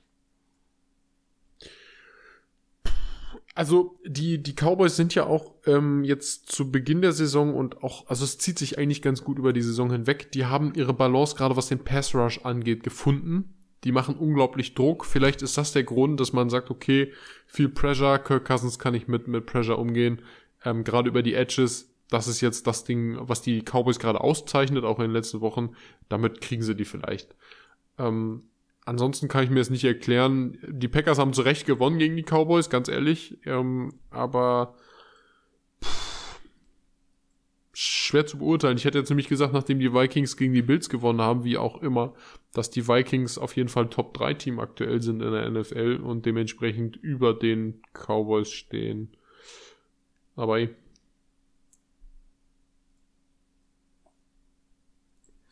Ja, ESPN sagt da was anderes. Was sagen die? Also die, die, äh, das habe ich doch gerade gesagt, dass die äh, Ja, aber- aber Cowboys 1,5 Warum? Punkte Favorit sind. Ja hier, ja, hier steht jetzt kein äh, Abstract dazu bei, wie die zu diesen Zahlen gekommen sind. Ich hätte nur erwartet, dass äh, die Vikings erstens den besseren Roster haben und zweitens halt die bessere Recent History haben in der Liga und deswegen äh, sie vielleicht mit 1,5 Punkten Favorit ins Spiel gegangen wären. Vor allem, weil sie auch zu Hause spielen. Hm. Aber zu den, aber zu den, zu den Cowboys. Und da sprichst du dieses Spiel gegen die ähm, Packers an. Es fehlt an vielen Stellen einfach so, und da möchte ich mal nur Micah Parsons so richtig ausklammern, so dieser, dieser Spark in diesem Team Hm. so das wirklich das Besondere. Das ist da, das Team hat zurzeit einfach nichts, was einem, wie beschreibe ich das? Also, das ist jetzt nicht dieser äh, Justin Jefferson, ja, der, und ich, ich hebe ihn jetzt mal über einen äh, möglichen Defensive Player of the Year. Äh, Micah Parsons, weil er einfach Offense spielt und das ein Stück wichtiger ist in den meisten Fällen dass du einfach sowas, dass du sowas hast wie ein Justin Jefferson, der dich halt einfach, der, der, der die, die Highlight-Plays macht, der dich halt übers Feld trägt, der, der, der, der die Drives gewinnt, ja, der sich Drives mit Punkten abschließen lässt. Vieles wirkt einfach so uninspiriert, langweilig, ähm, wenig, aber ich möchte das schon fast nicht sagen, aber so mit, mit Mike McCarthy halt auch, da kommt halt auch kein Spark von der, von der Trainerbank so ein kleines Leadership-Vakuum, auch mit dem Dak Prescott, den ich ja sonst eigentlich immer sehr ausgezeichnet habe über die letzten Jahre für seine Leadership. wo ich mir denke, man könnte vielleicht einfach auf einer, auf einer psychologischen Ebene aus diesem Dallas Cowboys Team vielleicht nochmal 5% mehr rausholen, wenn man einfach mal ein bisschen Feuer irgendwo in dieses Team bringen könnte. Klingt jetzt alles sehr vage. Ja. Aber es ist halt so mein, meine Wahrnehmung von diesem Team zurzeit. Du hast ja eben, du hast eben angesprochen, du hast die Defense, du hast Micah Parsons, du hast aber auch eben Trevin Dix, der vielleicht jetzt nicht mehr der Interception-König der NFL ist, aber der immer noch ein solider Nummer 1 Cornerback ist, absolut. Um, ähm, du hast Leute wie Kevin Joseph, Kevin Joseph dabei. Leighton Vanner Ash spielt ein erstaunlich gutes Jahr. Wer hätte das gedacht? Nochmal mit so einem billigen Einjahresvertrag hat man ja geguckt, ob er vielleicht doch nicht irgendwie taugt. Um, ähm, du hast Malikuka immer noch im Team. Also, es ist echt okay in der Defense und in der Offense. Äh, Tony Pollard ersetzt Ezekiel Elliott. Wer braucht Ezekiel Elliott? Das ja, das sagen wir jetzt schon Jahren. seit zwei Jahren. Genau, du hast mit CD Lamb deinen Nummer 1 Receiver gefunden, das ist völlig okay. Dalton Schulz ist ein toller Tight End. Du hast Michael Gallup als Nummer 2 Receiver. Ähm, und Noah Brown macht gerade einen echt gut dritten Eindruck. Ähm, diese Saison bis jetzt ist es okay. Also du, du hast eine, eine solide O-Line. Also du kannst theoretisch mit den Cowboys, wenn du, wenn du sagst, was hast du gesagt, 5% obendrauf, prozentual. Ja, ja, würde ich, würd ja, genau. Würde ich unterschreiben, dann, dann bist du absolut äh, ein super Playoff-Contender. Denn du hast die Spieler, die individuelle Klasse und auch ein Dak Prescott spielt jetzt nicht MVP-Niveau, aber der spielt echt in Ordnung. So, also warum nicht? Warum nicht? Ich gehe hier mit den Vikings. Ich auch. Ja, safe. Safe. Die haben Bock. Ich habe übrigens noch Infos, warum Josh McDaniels nicht raus äh, gefeuert, äh, gefeuert werden kann. Oh, bitte Hast du Mark Davis interviewt? Bitte lese das nicht vor. Ich finde das so affig. Komm. Ja, ja. Ich finde das so affig. Wie das wahrscheinlich auch schon gelesen. Ähm, ja. Zu, we zu wenig Geld. Die haben einfach kein Money. Die können die nicht entlassen, weil sie sich dann keinen neuen Trainer leisten können. Das ist deren Begründung. Und wahrscheinlich ist das nächstes Jahr auch noch so. Tim, das ist Tim, so eine dumme jemand, Begründung. Ja, ich wenn weiß. jemand in einem NFL-Team mit der, wenn, wenn du gefragt wirst, warum ist Josh McDaniels noch Trainer und du sagst, das ist nur wegen des Geldes so, dann ist Josh McDaniels schon tot. Als Trainer. Ja, ich weiß, ich weiß, aber das ist deren Begründung gerade.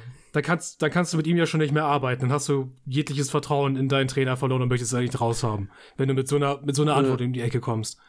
Ja, ich wollte es nur mal erwähnen, damit wir noch mal kurz drüber ja, reden können, weil ich das ganz interessant ja, ich finde. Hab, ich habe überlegt, ob ich es ansprechen, dachte mir, ich möchte nicht, weil ich finde es so furchtbar. Ah, ich wollte das ansprechen. Das ist, das ist so interessant, äh, dass, dass äh, die, also wir, wir haben gerade die Broncos so fertig gemacht. Ich glaube, die Raiders sind da nicht weit von entfernt, in diesem Dream Team da mitzu, mitzufahren. Also die, die, die reisen nächste Woche da auf einer richtig, ah, dieses Spiel, Alter. Die sollen Ach. McDaniels entlassen, die Patriots sollten McDaniels zurückholen und zusehen, dass sie Mac Jones irgendwie gerettet kriegen. Hey, nichts gegen, aber bei den Patriots war er ziemlich, also war er nicht gut, McDaniels. Also. Er war, er war, also Mac Jones war ein halbes Jahr unter McDaniels ziemlich gut. Und dann, äh, und ein halbes Jahr nicht. Ich glaube, er. Das ist, das ist mehr gute Zeit als mit, äh, den Raiders. Matt, mit Matt Patricia oder bei, ja, oder für McDaniels bei den Raiders.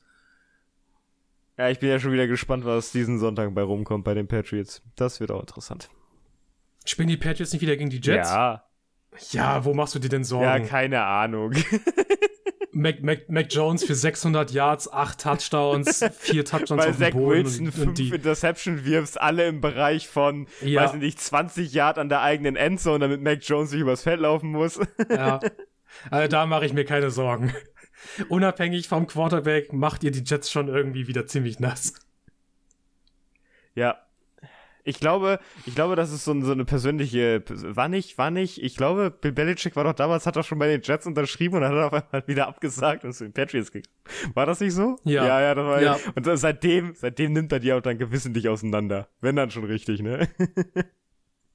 Also wenn, wenn die Patriots zwei Dinge können, dann Nummer eins, Jared Goff das Leben zur Hölle machen und Nummer zwei, die, Jet, die Jets schlagen. Ach ja. Das war, das war bisher immer sehr konstant. Oh, Panthers gegen Ravens Video. Mm. Ah, über die Panthers müssen wir nicht mehr reden, bis Draft ist. Ja. Also, das hat sich, das hat sich ziemlich erledigt. Aber da kommen die Panthers natürlich wieder sehr weit in den Vordergrund. Hubini, die Team, das hochpickt Das wird fantastisch. Wie gut, dass man gegen die Falcons gewonnen hat und viele andere Contender da oben auch gewonnen haben. ja, nochmal Glück Äh, gehabt. Das, das heißt, der, der, der, meinst- der Tank war nicht ganz sowas wie, du meinst sowas wie Washington, die dann auch zu Super gewonnen haben. Übrigens, noch kurz, äh, der Tyler, Tyler Heinecke Hype Train ist wieder, wieder auf Fahrt wieder. Ja, ich hab, ich, irgendwie habe ich es doch noch geschafft, dich wieder dahin zu bringen. Ja! Es, wie macht der, wie macht der das Ich nur? keine Ahnung. Ja, ey, erinnert ihr, erinnert ihr euch noch äh, vorletzte Woche, als Tyler Heinecke diesen langen Ball auf äh, Curtis Samuel wirft und halt einfach der gegnerische Safety über den Schiri stolpert? Der, der Blick dafür, der Blick für die, für die Ey, random Fakten. Das, das passiert nur mit Heinecke. Das passiert nur, wenn Heinecke dein Quarterback ist. Der, auf, Hast du mitbekommen, dass die ihm dann auch diese Gold-Chains umgelegt haben, wie bei Kirk Cousins? Ja, ja, während, während die neben dem Mülleimer stehen und Bush Light trinken. Also, äh, Ich liebe Washington dafür. Aber ähm, alle Grüße gehen raus an die äh, 72er Dolphins, Maxi? Äh, ja, die, Die- die 1972er Dolphins. Die durften wieder ihre Champagnerflasche boddeln, ja, die, weiß ich nicht, drei lebenden Typen noch oder so etwas. Nee, das sind mehr als. Sind Das mehr, ist, ja, das ist, ja, gut, aber die sind schon war, älter. Die Das Männer waren Mitte 20, das war 72. Ja, Ey, die okay. sind in, in zehn Jahre älter als unsere Eltern vielleicht, ganz ehrlich. So alt sind die noch nicht. Äh, ja, ist ja egal. Ähm, ah, die sahen schon, also die waren ja in dieser NFL ähm, 100-Jahres-Werbung, da sahen die schon ordentlich alt aus. Ja, pff. Also ist ja so egal, aber die durften auf alle Fälle wieder ihre, ihre Moe-Flaschen da äh, aufmachen. Und Moe-Flaschen. Köpfe doch kein Moe da, Alter. Das ist die, das ist die einzige Champagnersorte, die ich kenne. wird da nicht Also- Dosenstechen gemacht? Sag, sag wenigstens Wöf Clicquot oder so. ja, ich habe keine Ahnung. Ich bin nicht reich. Ja, okay. Ja, die, keine Ahnung, ähm, ich bin reich. Auch gut. Die Commanders, letztes Jahr noch ähm, Footballteam, haben letztes Jahr ja die Winning Streak der 11 und 0 Pittsburgh Steelers Mhm. äh, besiegelt und das gleiche haben sie jetzt mit den Eagles gemacht. Gute Defense-Leistung. Ah, Eagles, Stelle. auch einfach zu, Eagles auch einfach zu sloppy. Einfach Ja. mal richtiges, richtiges Ohne Witz. Trap-Game. Dennis Ja, Godet. Face Mask Shoulder Injury war ja wohl die absolute Hölle, die nicht gepfiffen wurde, oder? Das hat mir erstmal Fantasy NFL schon mal versaut für die kommende Woche. Aber auch an sich, das war doch total kacke. Wäre das nicht gewesen, da wär's Ich noch meine, der, ganz ich meine der, der, der Pfiff hätte deinen Spieler nicht gerettet, aber. nee, äh, aber der hätte dir das Spiel gerettet. Ja, Ja, also man muss, Ja. man muss an der Stelle sagen, äh, es hat auch immer wieder, es zeigt sich immer wieder, warum diese Perfect Season so unglaublich schwer ist, allein schon, allein schon perfekt durch diese, äh, die, die ähm, normale Saison zu kommen. Äh, ist Postseason mal ausgenommen. Äh, ist schon extrem schwer, weil du halt einfach, wie viele es meinte, du hast dann einfach mal dieses sloppy Wochenende. Dann, dann, dann, dann stehst du da, denkst so, ah, wir stehen, wir stehen 7-0, das ist, äh, 8-0, das ist alles easy hier gerade, perfekt, wir kommen jetzt an und dann, ja, scheiße, Alter, hast jetzt gegen die, hast jetzt gegen die Commanders verloren, na super, ja, egal, jetzt geht's weiter. Also Eagles gegen Colts, ich glaube, da sehen wir, sehen wir nicht so auf so eine Überraschung. Das wird, das wird mich überraschen. Mal gucken, was äh, Jeff Saturday da wieder so aus dem Hm. äh, Hütchen zaubert. Vielleicht, ähm, ey, nehmt schon mal Wetten an für Matt Ryan, äh, 100 Yards über dem Boden. Nee, nee, der lässt Matt Ryan jetzt die gesamte Woche practicen und äh, startet dann mit Sam Erlinger. Ja, okay, gut. Das ist wilde, wilde Prognosen hier. Ja. Äh, Maxi, du hast Zeit für äh, ein bisschen Zeit, ganz wenig. Für Ein ganz bisschen kurze Zeit, letzte Worte. ganz wenig, ganz kurz. Wow, also top. Gar nicht. Gut. Ähm, jo, wir haben ganz viel jetzt über Trades geredet, über äh, First Round Gedönes, äh, Quarterbacks, die in First Rounds genommen werden oder eben auch nicht. Ähm, haben wir Mitchell Trubisky angesprochen heute? Bestimmt irgendwie. Mitchell Trubisky Ja, wir erinnern uns. Name haben, wir, haben, wir, haben wir angesprochen. Ist mindestens einmal gefallen, der Name. Großartig. Was wohl hauptsächlich daran liegt, dass die Bears mit dem 2017 im Duell voll verkackt haben, äh, weil sie einen Platz abgetradet sind auf Platz zwei äh, und dafür dann auch noch eine dritte und eine vierte Runde und noch eine dritte Runde im kommenden Jahr rausgeschmissen haben. Furcht, furchtbarster Trade aller Zeiten. Unwahrscheinlich. Sicher, da finden, wir, Unwahrscheinlich. da, da finden wir noch mehr. Ja, pass mal auf. Ich Ja, habe mich ja ein bisschen noch was. schlau gemacht und mal ein bisschen gewühlt in den Untiefen der Trade-Tagebücher. Ähm, diese Geschichten, dass es multiple Erstrunden gab für, für einzelne Spieler. Ich habe gedacht, das sind tatsächlich so Neuzeiterfindungen, dass man jetzt so drei erste Runden für einen Quarterback ausgibt, das erschien mir irgendwie unrealistisch zu sein. Das ist aber tatsächlich schon mehrmals passiert ähm, und zieht sich auch so ein bisschen durch die Historie.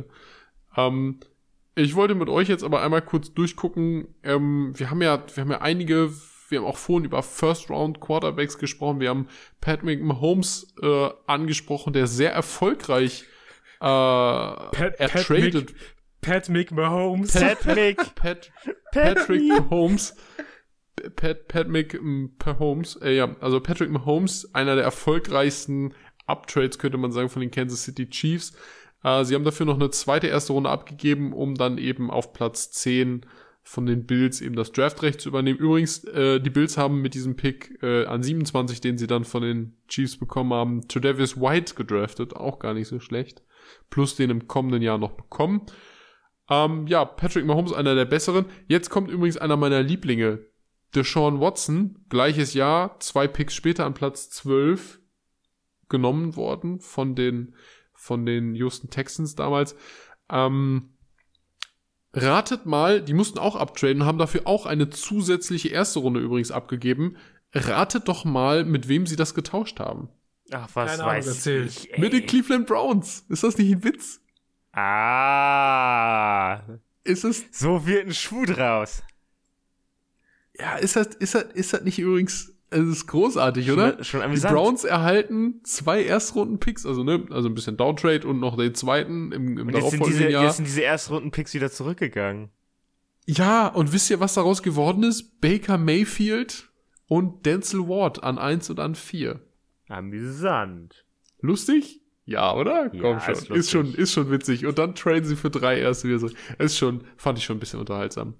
Ähm, Carson Wentz, gutes Beispiel. Carson Wentz ist auch tatsächlich entstanden aus zwei Erstrunden-Picks, die abgegeben wurden. Achso, und einer dritten und einer vierten Runde und einem Zweitrunden-Pick. Das ist ganz schön viel gewesen.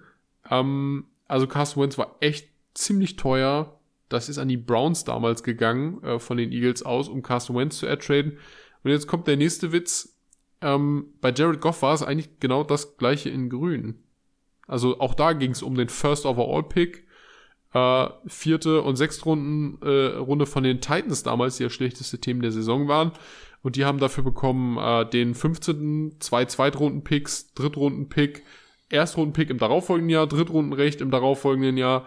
Ähm, Hört doch mal irgendwann auf. äh, ja, also wir, wir reden halt die ganze Zeit jetzt auch über so, so Inner-Season oder, oder eben Veteran-Trades, die sehr teuer sind.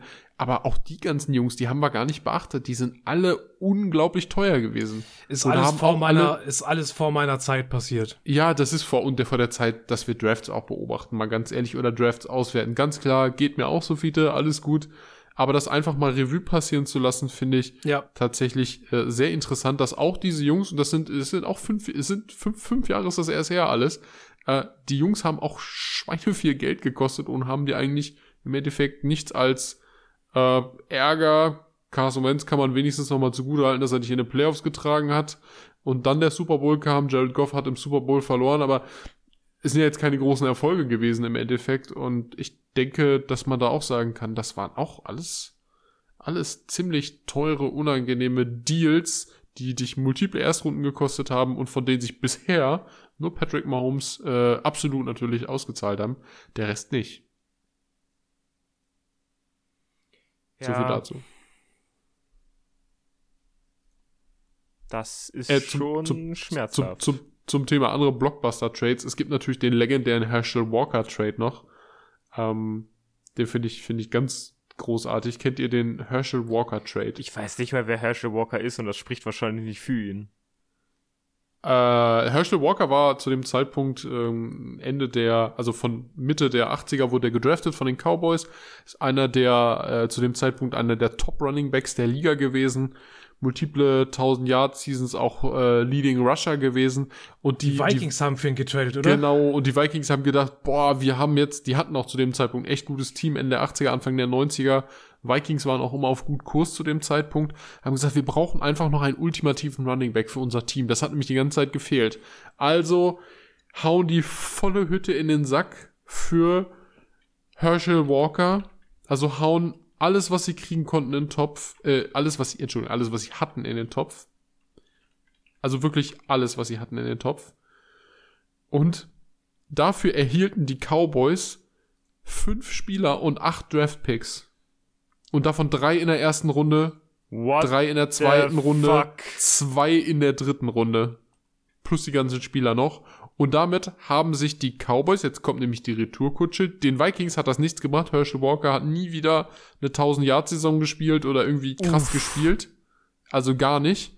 Die Cowboys hingegen haben sich dadurch unter anderem die, äh, die Dienste von Emmett Smith und Co. gesichert. Emmett Smith, wissen wir bis heute, ist der erfolgreichste Running Back aller Zeiten äh, mit ganz großem Abstand in der Hall of Fame ähm, und haben dadurch dann äh, unter anderem mit Troy Aikman und Co. und den anderen Superstars, die sie rangedraftet haben, durch diese multiplen Erstrunden-Picks, dieses unglaubliche Team der 90er Jahre zusammengestellt, mit dem sie innerhalb von vier Jahren drei Super Bowls gewonnen Ja, aber haben. bei drei Picks plus dieser Masse an Spielern, also das ist ja wirklich Naja, drei Picks verrückt. erste Runde und drei Picks zweite Runde.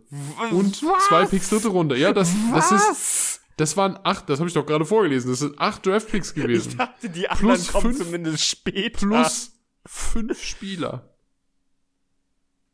Also, das ist, glaube ich, der erfolgreichste, also für die Cowboys der erfolgreichste Draft aller Zeiten gewesen ähm, in den kommenden Jahren darauf und der erfolgreichste Trade aller Zeiten sowieso.